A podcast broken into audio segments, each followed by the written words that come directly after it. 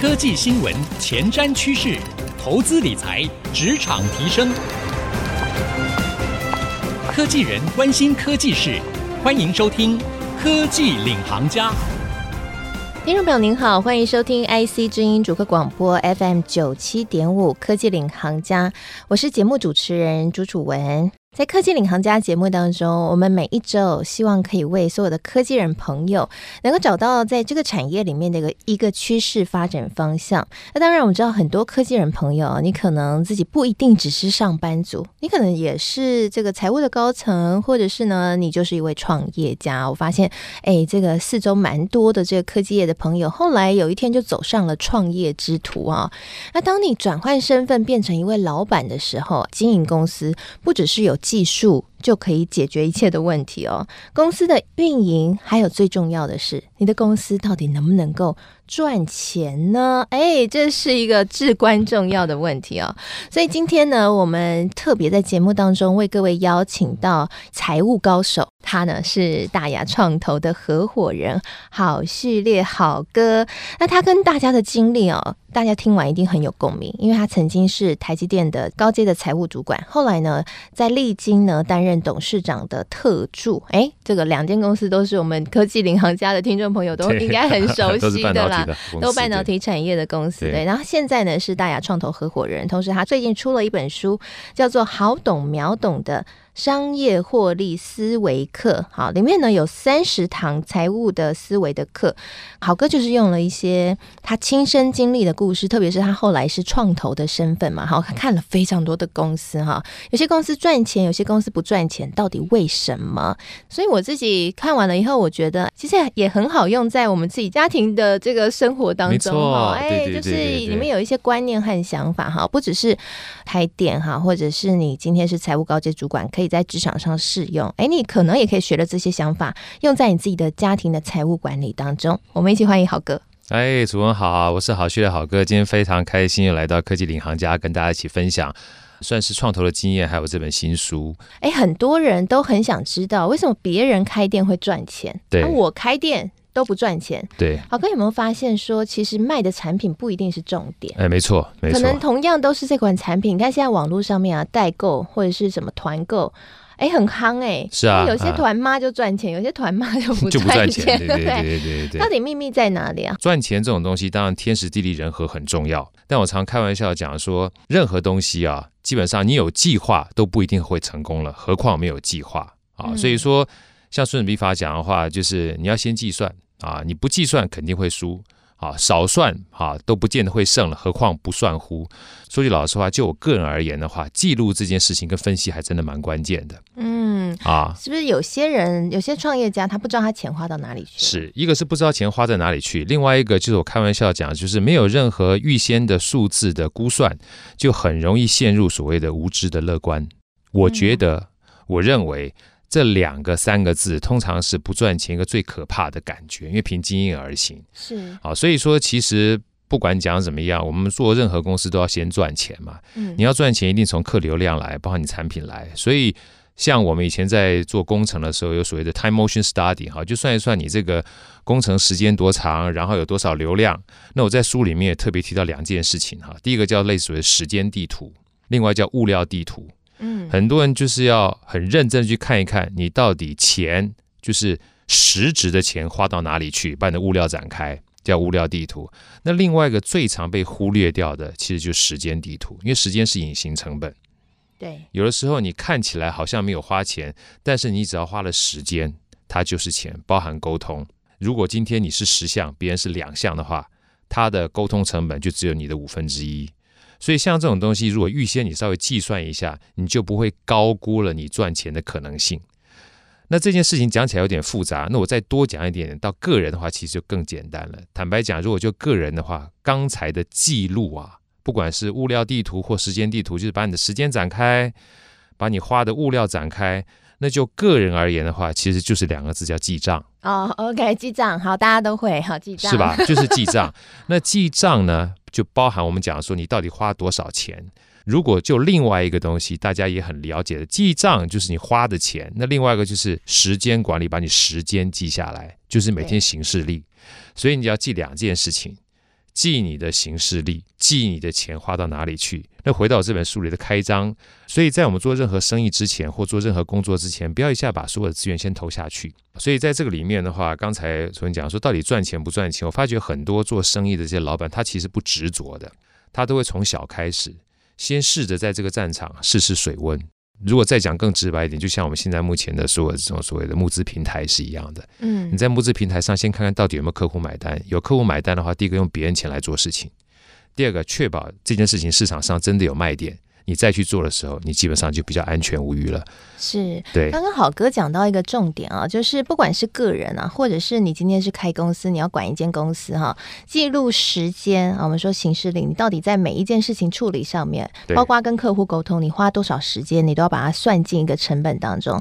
另外一个是所有的物料的成本的记录，就是这么的朴实无华，就是从记账开始。我想记账的精髓也不是说记录的那一个动作哈，对，重点是它。可以帮我们去做一个评估，要不要接单？我先回答刚刚讲记账这件事情，很多东西你有办法记录，你才有办法得到反馈。嗯，有反馈你才有办法修正。大家很熟悉的东西，有人说很麻烦，嗯、复杂的事情简单化，对，简单的事情重复做，一旦变习惯之后，它就变成一个系统了。你只要一习惯之后，这件事情它就变成像你吃饭睡觉一样，就很自然。一旦自然之后，你就有很多的记录了。一旦有记录，你可以做修正。所以，其实就我个人而言的话，我觉得大家不要把记录当成是这么复杂的事情，因为也不是到巨细靡遗的都把它记录下来而已。嗯，针对一些重点的东西，还是二八法则，你只要有记录，你就有办法修正。好，所以我觉得。这个东西当然大家参考，我觉得还是蛮重要的。这边有一个想要追问的一点哈，我觉得也是书里面我觉得蛮有趣的地方，就是，哎，有的时候在做决策的时候，你不能够只看单次它的表现，对，然后就去做了一个长远的规划。没错。小错也可能会造成大损失嘛？对对对对，对，对，我觉得里面蛮有趣。我想听众朋友应该很多也会有共鸣啊，就是半导体良率的问题。我们常常说这个 台积电的良率为什么这么高，比竞争对手高很多哈？那其实我想这个就是一个计算上面我们大家不知道的是，因为我也是看书以后我才知道原来是要用这样来计算。好，可不可以跟我们分享一下？好，我觉得这个其实跟复利或者是说零错思维是一样的哈。以前半导体啦，动辄一个产品出来的话，三百道、五百道，哈，三三四百道。如果说来制程三四百道，嗯，坦白讲，你这个东西，如果说你的满意度是百分之九十九的话，乘个三百道出来之后，你可能剩的是非常非常低的，大概只有五趴六趴而已，这是非常可怕的。所以我们开玩笑讲，就是我犯点小错有什么关系啊？但每一个小错累积起来的话，它就会是大错。其实像我记得我之前看过一个。类似扫除道或者是断舍离的 case 啊，他说人很好玩啊，你只要在家里摆一个你不常用的椅子啊，那个椅子接下来就会持续不断堆很多乱七八糟的脏东西，不管是衣服，对不对？嗯。所以为什么有的时候你不要小看你多一个东西，它就开始乱。你少一个东西，它就开始变好。人的心情也是一样的，所以你只要习惯追求完美的时候，它完美就会一直往完美的方向去走。但你只要习惯一点点小错的时候，这个小错会开始渲染的，它就会变成大错。用这样的概念大家去讲的话，可能会比书里面的数学大家会比较直白一点点。但是书里面数学告诉大家哈，尤其像我们这个公司越来越大的时候。就是整个体制变得越来越复杂，小错不仅会渲染，而且真正累积到最后的结果哈，它会是个灾难哈。所以当你这个数字越来越大的时候，在我们的工厂里面叫做制成的道数嘛，那就我们的复利而，它就是时间。对，我觉得这件事情某种程度上是一种态度。也是让自己越来越强的一个很重要的关键。这样会不会压力太大？哦、肯定会。那怎么办？肯定会。比如说，假设以刚刚的例子好了，好哥，你觉得九十九点九 percent 三百道制成，这样最后是不 OK 的？对。那应该怎么解决这个问题？好，我这样讲哈，大家一下跳到结果的时候，就会觉得压力很大。对呀、啊。但不要忘记一件事情哈，台积电也不是今天才起来的。嗯。所有的完美也是一点一滴累积起来的，它不会在第一天就 OK 的。嗯、也不要忘记啊，当初台积电。他在一开始时候也是经营非常辛苦，后来帮他跟 Intel 一起合作，Intel 来帮他做所谓 certification。那慢慢慢慢，当他好了之后，他这个习惯就会越来越好。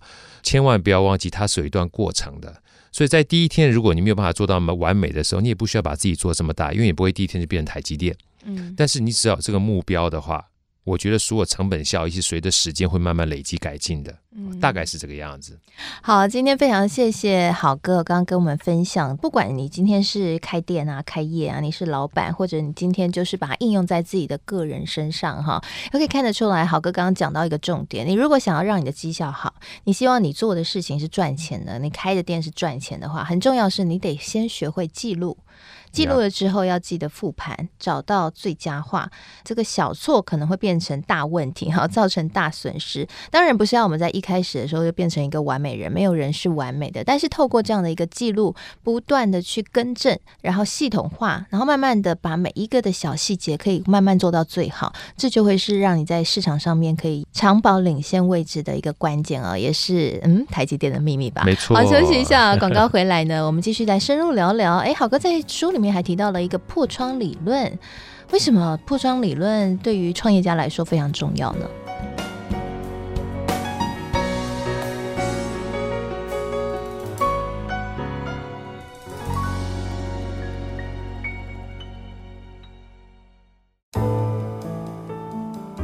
欢迎回到科技领航家，我是节目主持人朱楚文。今天在节目当中，为各位邀请到一位财务高手。大雅创投的合伙人郝旭烈，好哥来跟我们一起来聊聊，他在担任创投的这些年来，还有他过去担任过半导体产业的高阶的财务主管呐、啊，哎，董事长、特助啊等等辉煌经历以来，啊，重点是他看过了破千家的这些赚钱和不赚钱的企业，哈，那他自己从中找到什么样的一个财务的原则是适用于我们个人，或者是你今天是财务主管，你是老板，可以用来在你的企业经营。当中，或是你的个人直癌的追求卓越当中呢？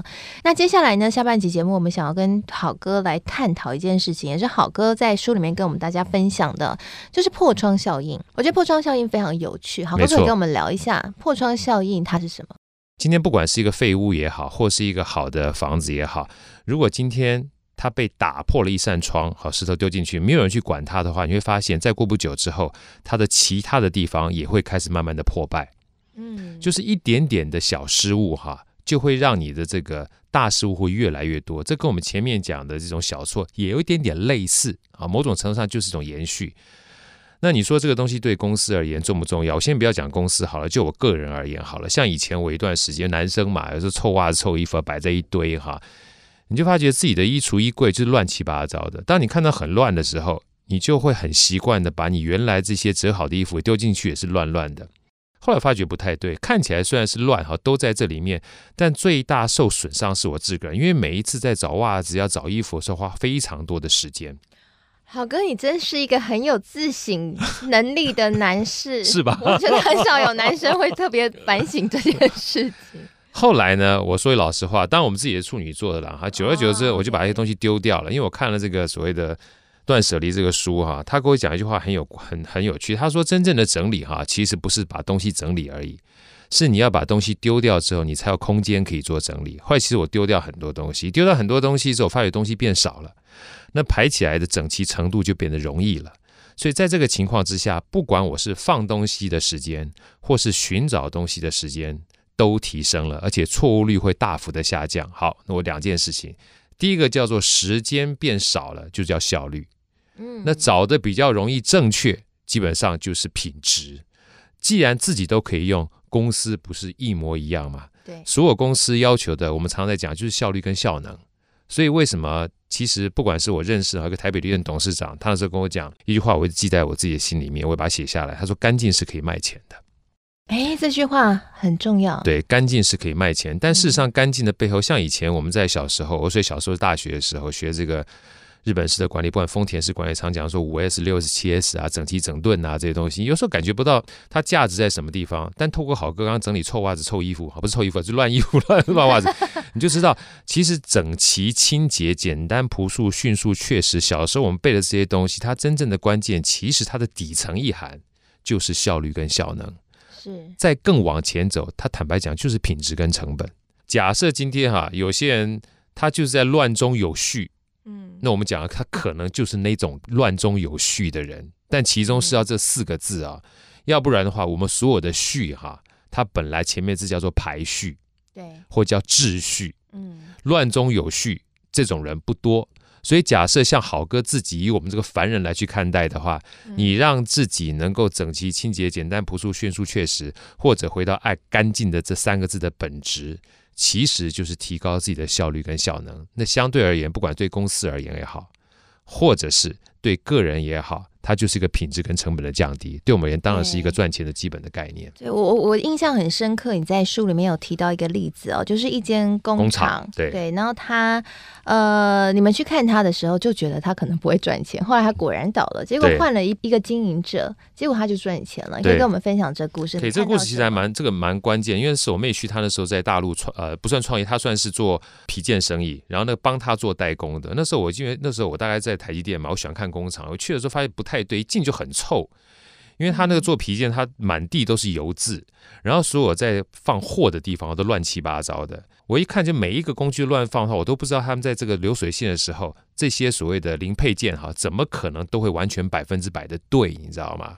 再加上他在这些仓库里面这些箱子啊、盒子啊，放在这个不同地方，我都觉得我走过去我都心惊胆战，我怕会公安会跌倒。嗯。果不其然，后来大概半年，我去了之后半年多，我这个妹婿跟我讲，他这家公司已经倒掉了。好，这家厂倒掉，他另外换一家。好，换一家不久之后，我就看我这我再去一趟，那完全基本上你感觉，就算不是特斯拉的工厂，也是窗明几净。嗯，而且每一个人都穿着一模一样的制服，那感觉起来就跟军队是一样的。再加上他连这些工具箱哈都摆得整整齐齐的，你就发觉每一个人在取这些零配件的时候。